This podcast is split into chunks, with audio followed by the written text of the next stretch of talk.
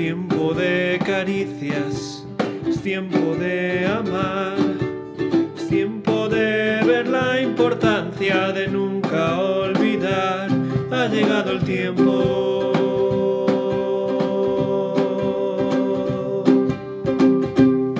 Por eso Companion quiere compartir contigo el pan de Dios para tu alma. Y oró Isaac a Jehová por su mujer, que era estéril, y lo aceptó Jehová, y concibió Rebeca su mujer, y los hijos luchaban dentro de ella, y dijo, si es así, ¿para qué vivo yo? Y fue a consultar a Jehová. Está claro que la Biblia está llena de mujeres que anhelan ser madres y no pueden. Sara, Rebeca, Raquel, Ana. En la cultura hebrea los hijos serán considerados una bendición especial de Dios. Tener muchos hijos era un signo de que Dios te miraba con agrado. No tener hijos era prácticamente como una maldición. La gente te miraba mal como si hubiera algún pecado escondido que impidiera que la bendición del cielo fuera vertida sobre tu vida. También había bendiciones prácticas del hecho de tener una gran familia. Los hijos contribuían con su trabajo a la economía familiar, conservaban el patrimonio de la familia y podían extenderlo, creando un nombre. También eran un muro de defensa en una cultura en la que los conflictos entre clanes y pueblos eran frecuentes. En un tiempo en el que no había pensiones, los hijos se encargaban del cuidado y manutención de sus padres ancianos. ¿Qué podía pasar con una mujer anciana cuyo marido fallecía y no tenía hijos? ¿Quién se iba a encargar de ella? Había por tanto muchas razones por las que un hijo era algo muy deseado por una mujer. En este caso Rebeca no podía tener hijos y es Isaac quien pide a Dios por ella. Dios le escucha y le concede dos a la vez, pero un acontecimiento tan esperado seguramente durante años se convierte en una tortura para la madre.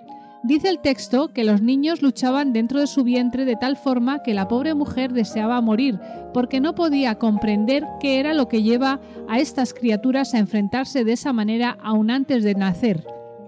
Qué terrible que a veces nuestros mejores sueños se conviertan en nuestras peores pesadillas. No me entiendas mal, no está mal soñar, pero cuando nuestros sueños son la meta de nuestra vida, aparte de Dios, es muy posible que nos pase lo mismo que a Rebeca.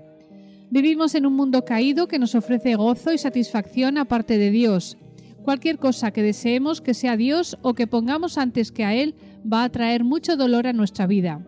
Los hijos son preciosos, una gran bendición de Dios, pero si nuestro valor y satisfacción están puestos en ellos, vamos a sufrir, porque desde pequeños vamos a ver que son pequeños pecadores que buscan su camino. Nos traerán muchas satisfacciones, pero también muchas preocupaciones.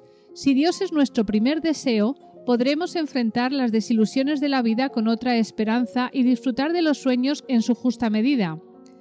Dios es quien debe ocupar el centro de nuestros sueños si no queremos encontrarnos como Rebeca diciendo ¿para qué vivo yo? Si ya te encuentras en esa situación, no lo dudes, haz como Rebeca y acude a Dios. Él te dará consuelo, alivio y descanso y te mostrará el camino por el que debes andar. Traerá luz a tu mente y te ayudará a ponerle a Él en el centro de tu vida y a poder disfrutar de sus bendiciones, como por ejemplo tus hijos, siempre dentro del lugar que deben ocupar y a pesar de las luchas que te puedan traer.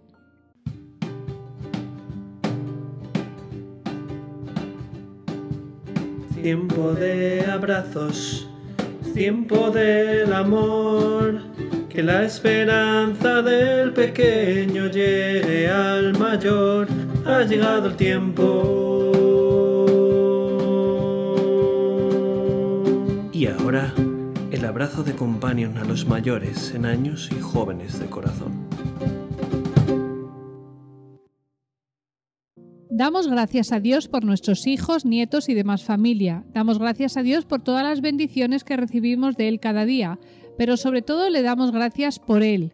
Él es la vida que de verdad deseamos, que no nos defrauda, la vida perfecta que anhelamos desde que pisamos esta tierra. Gracias a Jesús por abrirnos las puertas a la vida eterna. Y esta es la vida eterna, que te conozcan a ti, el único Dios verdadero, y a Jesucristo, a quien has enviado. Juan 17, 3. Companion te ha ofrecido el abrazo de Dios para hoy.